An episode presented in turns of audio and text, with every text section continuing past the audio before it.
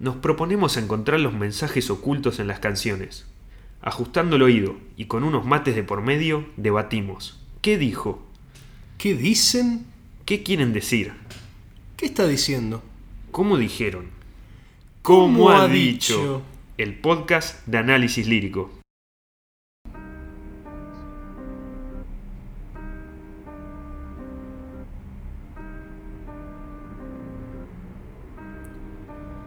Venimos sin otro objetivo que nuestra diversión, buscando el significado oculto en cada canción, hurgando en la emoción, desnudar cada oración, buscando encontrar verdades tras la interpretación.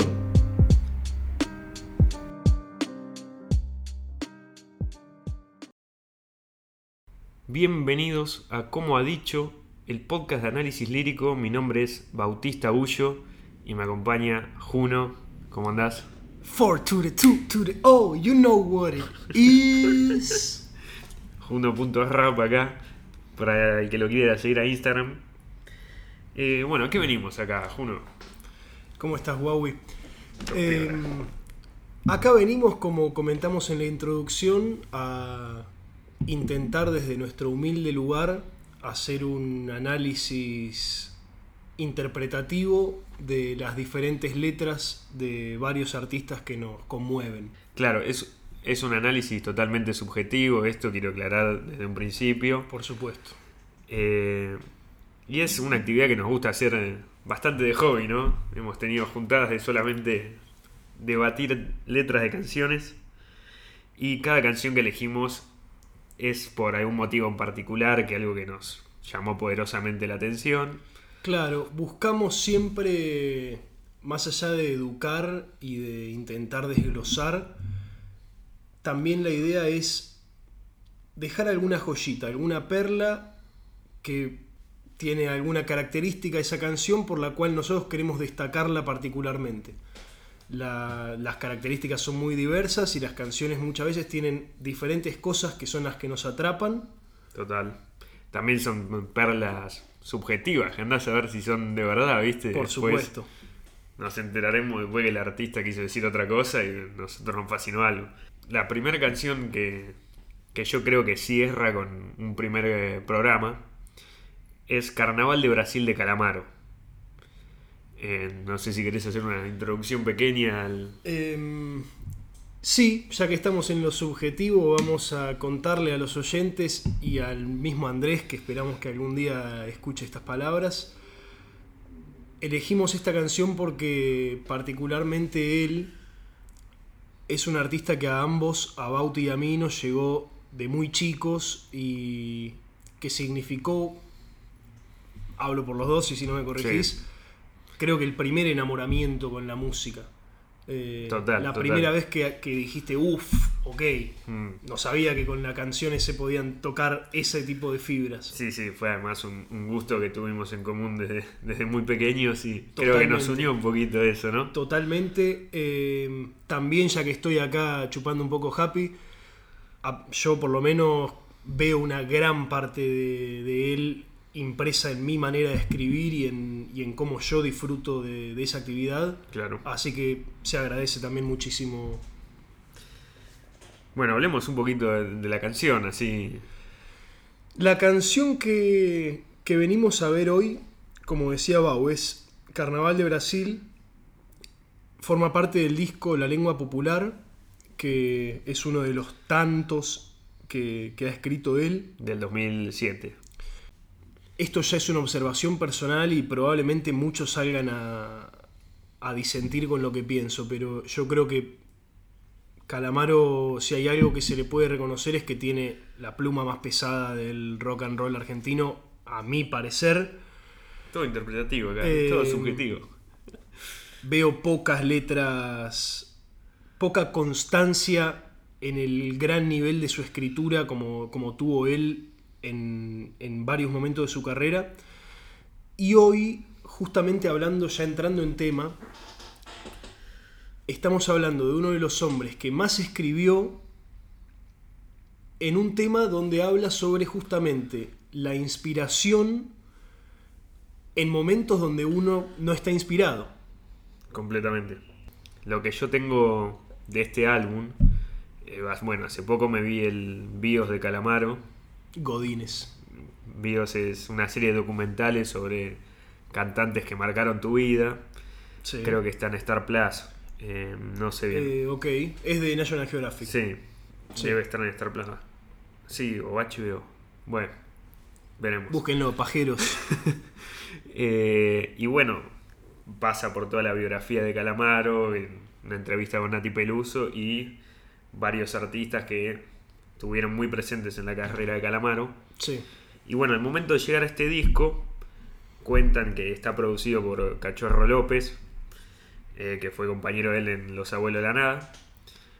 Y eh, es un disco muy particular para Andrés porque es como su vuelta después de la rehabilitación Ok.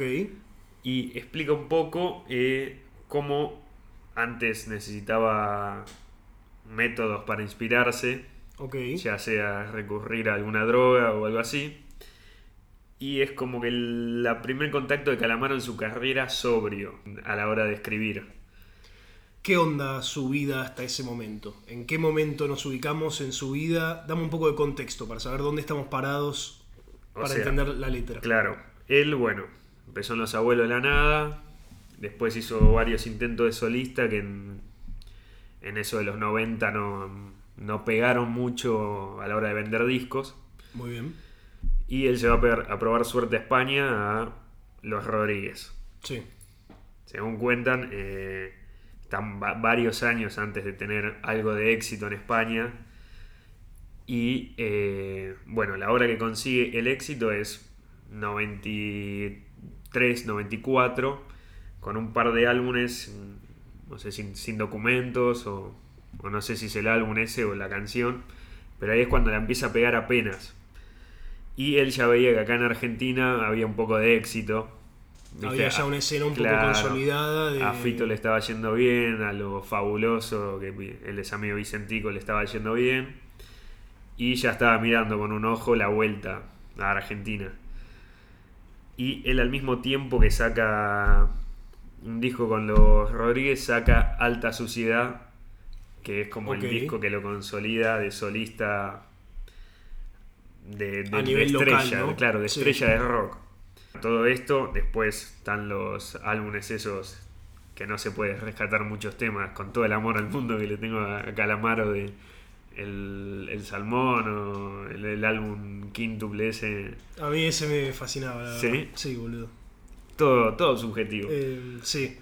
Eh, pero bueno, que él cuenta que esos álbumes los escribe en sesiones maratónicas de, Inspiración. de inspiración, claro. Inspiración y aspiración. Claro. Donde escribía por cuatro días, dormía uno. Él se rescata Andrés y entra en rehabilitación. Tiene que aprender a componer sobrio, que es algo que parece que le costó muchos años. Y bueno, y este álbum es el primero con por lo menos mitad de la, de la composición ya limpio. Muy bien. Y nos deja bastantes joyitas, a mi parecer. Nos deja bastantes joyitas y eso tiene que ver un poco con la diversidad del disco. Intentando desglosarlo para preparar el programa, nos damos cuenta de una gran variedad de, de estilos dentro del mismo disco, ya sea desde letras y, y temas que toca con su escritura, hasta ritmos y géneros musicales diversos también. Lo que sí se ve que, que tiene esto en común es bastante consecuente con el nombre, que es la lengua popular. Estos relatos, estas vivencias que son populares, que son propias del pueblo, que nos pasan a todos, Claro, o que que a le cada pasa a o- uno en la calle. o que a- exacto, que a la gente normal le puede pasar. Y narrado desde muchos ángulos diferentes, algunos desde más excitación y amor, otros desde la melancolía pura, desde la nostalgia. Y en este momento él se encuentra un poco con esto, con la dificultad de escribir careta y, Total. y de buscar, de tener que salir a buscar a una musa, eh, cuando quizá él mucho tiempo se pasó sentado esperando que la musa llegue y le toque la puerta. vamos a, a definir lo que significa musa. Vamos a definir lo que significa musa para ya entrar directamente en temas, si te parece. Mira, yo tengo una definición acá. Como si no la hubiese buscado antes de. es aquello que sirve de inspiración a un artista. La noción proviene de la mitología griega, donde las musas eran deidades, hijas de Zeus, que habitaban Sí. en el Parsano o en el Helicón y protegían las artes y las ciencias. No hay número preciso, pero hay nueve musas canónicas Mirá, que bueno, no me traje todos los nombres, pero a ver, cada una tiene su nombre, la de la música, la de Mirá. la pintura, todo así. Eh, y bueno, medio en la canción, el chabón, ¿cómo estoy con el chabón? El muñeco. eh, intenta deducir o explicar un poco de dónde viene la inspiración, dónde encontrar a estas famosas musas. sí. En la cual ya entraremos en detalle, pero una percepción propia es que muchas veces la letra se puede dividir en, en dos grandes categorías, que es si fue escrita para uno, es decir, con el motivo de descargar y porque yo, escritor, necesito bajar esto a tierra, Sí, o las, aquellas canciones que son escritas hacia un otro, enfocadas directamente hacia el público que me escucha.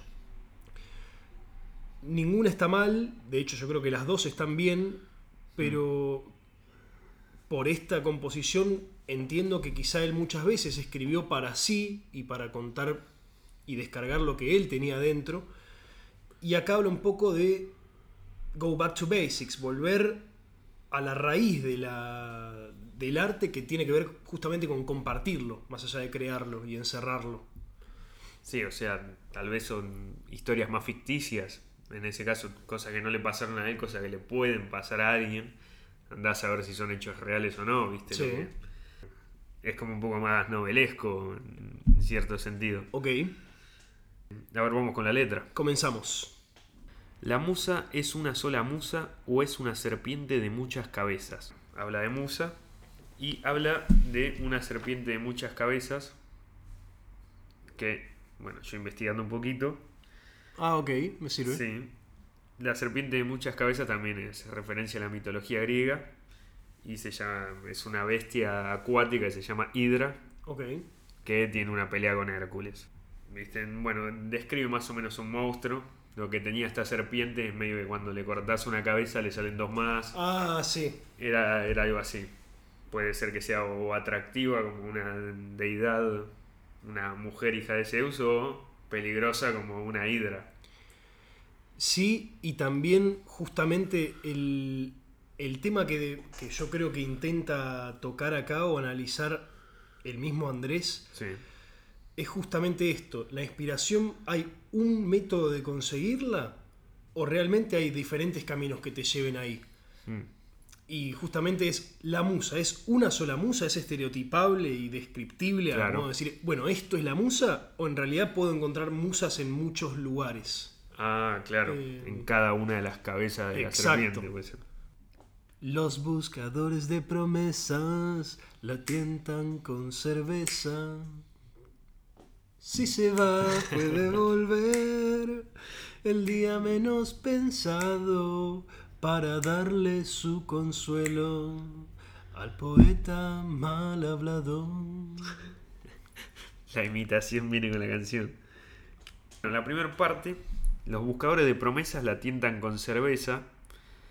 Puede ser una referencia a estar con un whiskycito ahí a la hora de escribir, con algo alcohólico para llamar a la inspiración. Sí, y no, no descifro bien qué es lo que pienso de esta barra en particular, pero sí sé que es de esta, este comienzo es el que, lo que más me gusta de la canción. Voy a hacer asociación libre a ver qué sale. A ver. Lo primero que yo recibo en mi cabeza cuando escucho los buscadores de promesas Sí. es un artista el cual busca, no sé si escribir por escribir, pero el cual el buscador de promesas se me hace algo falso, ¿viste? Alguien que quiere forzar la inspiración para escribir, ¿viste? A, Sí. eh, para mí el buscador de promesas eh, lo veo como aquel romántico, ¿viste? Ya medio cursi que se pasa haciendo así testimonios de yo te amaré por siempre y idealizando todo eso. La tientan y no sé, no sé si estará bien o mal, pero percibo algo de eso, ¿viste? De aquellos falsos que la quieren forzar Sí. la tientan, o sea, se acercan a ella poniéndose en pedo nomás y llorando por Mm. Sí, o sea. generando la pena para lograr escribir después. ¿Qué, qué es ves muy vos? curioso, es muy curioso los buscadores de, de promesas. Porque puede ser que sea algo como decís vos de el- los que prometen amor eterno. Pero también, no sé, yo le puedo ver un lado de, de un músico que, que promete pegarla, ¿viste? Como, Ok. eh, mamá, yo voy a ser músico. O Sí, sea, sí, sí, obvio. Te lo prometo. Y lo voy a buscar, voy a buscar la promesa que yo hice. Ok, me gusta. Pero bueno, se separa un poco, sí. La parte de la tienda con cerveza es también, Intentar llegar por el camino fácil. claro. O sí, probar, probar si es por ahí que se consigue la inspiración, estando en pedo. No, no lo sé bien esa parte, pero bueno, la primera hasta concuerdo un poquito más con lo que decís vos, de, de los que prometen amor eterno. Aquellos que. Porque eso, el buscador de promesas es el que no está seguro de. El que busca prometer, ¿viste? Claro. Es, me suena muy idealista. Hasta puede ser, no sé, flasheando, flasheando acá, Por supuesto. Una medio referencia a las canciones más de, de boliche, medio. donde hay alcohol de por medio mientras se toman. Y también suelen ser mucho de. de amor eterno, tal vez alguna. Interesante. Interesante. Pero no sé, no, no sabría decirte. Interesante. No sé. También yo creo que es, es un poco contradictorio porque él. Yo no, no creo que él no sea genuino cuando escribe, todo lo contrario. Pero en un momento de bajón, viste, de, de falta de creatividad, cuando uno autoexigente se, se da duro, Sí. y en una de esas hay un juicio propio de... Él es alguien que, dedicado explícitamente a una mujer, o personificando en una mujer acciones o cosas o situaciones, escribe mucho a, a esta figura femenina a la cual busca la conexión o el amor. Entonces, él también sería en cierto punto uno de esos Sí. buscadores de promesas que, que se inspiran tanto con eso, con esa figura de. con esa, esa musa en particular. Claro. Sí, será un poquito autorreferencial de que él ha, ha encontrado un poco de musa en Exacto. el alcohol. Exacto. Siguiendo. Si se va puede volver el día menos pensado, para darle su consuelo al poeta mal hablado. Si se va puede volver es, hoy estoy inspirado, se me cortó y, y vuelve cuando sea la inspiración a lo que estaba haciendo. Y a ver, explícame vos la segunda parte que me la explicaste vos hace 10 años. ¿Cuál? Para darle su consuelo al poeta mal hablado. ¿Qué, qué era eso? Y el poeta mal hablado son los cantantes, digamos. Ah, sí, obvio. ¿En serio lo hablamos eh, bastante? Sí. No, no lo, no lo recordaba. No 10 años, pero esa parte me la explicaste vos, me acuerdo. De nuevo, continúa tocando este tema de ¿qué hago cuando la inspiración se me fue? Muchas veces yo escucho testimonios de esto de... em, particularmente, eh, pregunto en vivo, estamos clean para hablar de todo lo que pinta, ¿no? A ver, sí. Además del alcohol, que por su característica de legal es mucho más fácil de conseguir, en el ambiente de la música, el que lo quiera negar puede pensar lo que quiera, pero estaré equivocado. Hay mucha inspiración relacionada a la musa marihuana. Y, No solo la marihuana. Por supuesto, pero, pero para poner un, un Sí. ejemplo bien tangible que probablemente muchos de los oyentes tengan contacto con, con eso. También muchas veces se escuchan testimonios de aquel que encuentra cierto estado de relajación y de desinhibición, no, en cuan- no, no parecido en cuanto al alcohol, pero sí en cuanto a la creatividad Mm. en el porro. Y una vez que te gusta tu nivel de escritura o improvisación o lo que sea, o, o tu arte. Sí, Una vez que le encontrás el gusto a hacerlo loco, sí. y es difícil después sentarte careta, ¿viste? Más cuando uno se acostumbra y más a nivel de artistas pegados, cuando re- recibís reconocimiento por la obra que hiciste y decís, y bueno, si yo en- hace 10 años tomo, igual- o fumo, o jalo, o lo que sea, pa- y después escribo hits, y debe ser por ahí el camino. Sí, sí, obvio, pero mm, voy más allá de, de la droga. Es como la rutina que vos tenés a la hora de inspirar. Como también puede ser que necesites un café a la mañana y no puedas empezar el día sin el café, ¿viste? Por supuesto. Que eso, eso creo. El, finalmente, y, y por supuesto, si vos sos un imbécil que no sabe escribir, Mm, fuma todo el porro que quiera, pero no Sí. vas a escribir bien. sí, Pe- creo que justamente el mensaje es ese. Finalmente nunca termina siendo la cosa, o sea, el porro, el café, la cábala mayor que tengas La para escribir, claro. sino que siempre termina siendo tu cabeza, Mm. ¿viste? Y el sentar el orto en la silla y agarrar el lápiz. claro. Vamos al estribillo. Y, sí, perdón, antes para mencionar, si se va puede volver el día menos pensado para darle su consuelo al poeta mal hablado. Habla acá de aquellos que no, no la fuerzan, aquellos que no la buscan, sino que se quedan en lo cómodo y estable de, y bueno, yo soy artista y como soy creativo, un día la musa llega y me... en- sí, pasá, por supuesto, Claro. escribamos. Te estaba esperando. Y- exacto. Y muchas veces creo que habla de esta, este círculo vicioso de justamente esto, de yo no, me, yo no me pongo a escribir, yo no me esfuerzo a escribir, porque yo sé que el día que me cae la inspiración te escribo Mm. un hit. Entonces jamás lo voy a forzar. Y creo Claro. que él en, en este caso va en contra de esos principios. Estribillo. ¿Querés cantarlo? Por supuesto que sí. A la one, a la two, a la one. No son mujeres ausentes, no son cuchillos en los dientes, Claro. no son martes de carnaval de Brasil. Brasil. Tristeza no te. Ah, era el final eso, pero está. Eh, sí, pero no sabía si leer las dos o, Ah, o entero. ¿O qué? No, no, no. Bueno, empieza con No son mujeres ausentes. Es una referencia a los que se inspiran en corazones rotos a la hora de, de componer. O sea, pueden ser una, una musa, pero no se encuentra solamente ahí. Hace referencia. Tampoco son cuchillos en los dientes. O sea, no es estar embroncado con algo y con a los Rambo con el cuchillo entre los dientes, ¿viste? Totalmente. Habla de.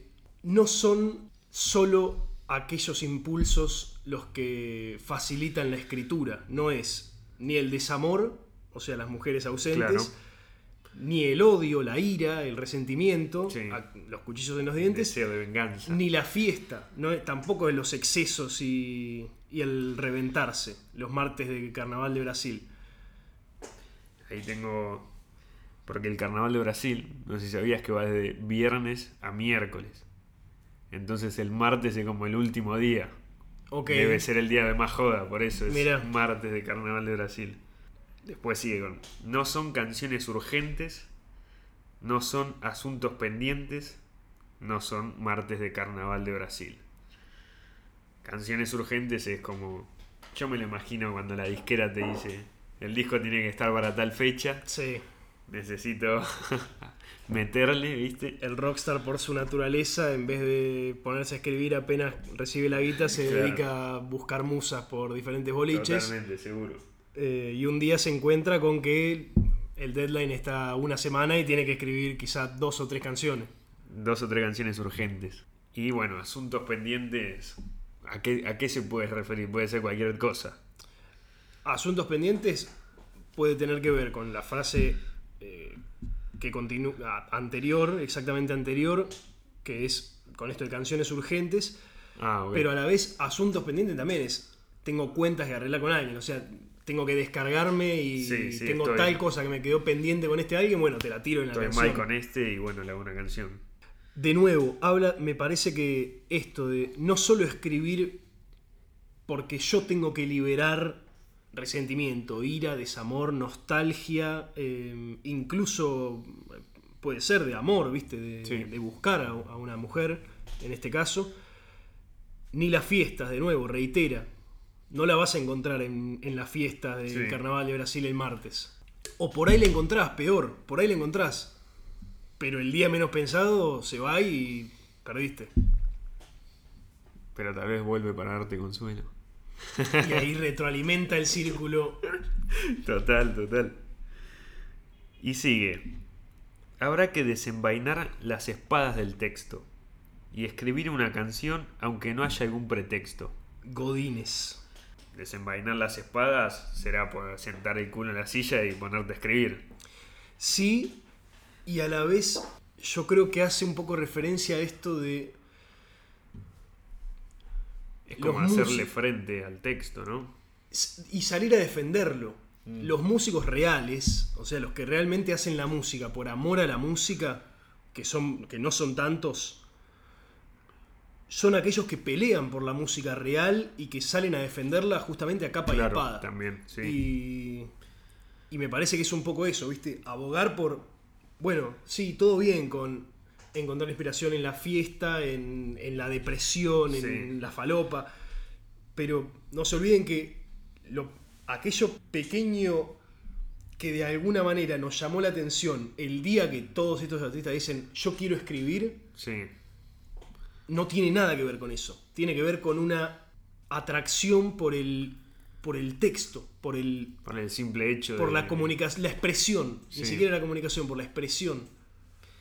Sí, o sea, y también salir a, a defenderlo a capa y espada escribiendo una canción sin pretexto. Exactamente. Completamente exactamente. claro. Y después sí, y dedicársela al primero que pase caminando, al que se quedó pensando, al que no quiere pensar, al olvido selectivo, a la memoria perdida, a los pedazos de vida que no vamos a perder jamás. Escribe una canción sin un pretexto, o sea que no sea porque me pasó esto, tal cosa, y que se sienta identificado cualquier que sea, exacto. cualquier persona que está caminando, el que está pensando, el que no. Lo que sí, esas últimas dos, el olvido selectivo, no me quiero acordar de esto, de tal, de tal cosa que me pasó. De Sí, tal habla de algo que persona, no quiero ver. A la memoria perdida del no me acuerdo, ¿será? Sí. Y a los pedazos de vida que no vamos a perder jamás. Ahí yo creo que es donde me da la derecha el texto. Sí, Continúa con esto de dedicárselo al primero que pase caminando. O sea, el primero lo tengo que representar. Tiene que Sí. ser algo bien popular, bien común y a que a todos nos afecte. Al que se quedó pensando, al que está listo para reflexionar cada una de, la inform- Sí. de las informaciones que le lleguen en el día y al que no quiere pensar, al que de refilón un día escucha una canción y dice, ah, a ver esto. al que le gustó la, me- la melodía, tal vez no. Total, y que después con el con cuando se mete realmente comienza a encontrar mensajes más profundos. Y continúa con esto, al olvido selectivo, aquel que se hace pelotudo con muchas cosas, a la memoria perdida, a los que están de joda. Sí. o sea, al día después de la joda, Ah, claro. a los y a los eso Blackouts. y esto, a los pedazos de vida que no vamos a perder jamás. Que yo creo que eso es lo que realmente hace. Esa es la chispa del artista. Muchas veces se dice que el artista, en realidad, lo que hace es alimentar su ego y entonces sonríe cuando la multitud lo aplaude y medio que escribe y canta por eso. Sí. No. Ese hecho sucede muchas veces, pero es lo que yo lo que te planteo es, yo creo que todos y cada uno de los escritores de gran renombre es porque un día algo leyeron o escucharon que los tocó y dijeron, fa, mirá qué poderosas son las palabras. Entonces yo creo que tiene que ver con eso, con esa, ese pequeño pedazo de vida, o sea, de, de fuego in- que- Claro. interno que te genera, que te es digno del texto y solamente del texto, que no se va a perder nunca. Por más que te estupidices, que te intentes dormir, que te anestesies o que te distraigas con otras cosas. Ok, ok, o sea, son como situaciones que vivió, sentimientos que tuvo mediante ciertas situaciones Exacto. que lo marcaron. Momentos esporádicos de Sí. vitalidad. Y ahí vuelve al estribillo. Todo tuyo. Bom, bom. Bueno, retomo de, de la última. Y a los pedazos de vida que no vamos a perder jamás. Mm, No son mujeres ausentes, no son Cuchillos en los dientes no son martes de carnaval de Brasil. Para mí, Claro. para mí, no son canciones urgentes, no son cuchillos, ay no, asuntos pendientes, no son martes de carnaval de Brasil.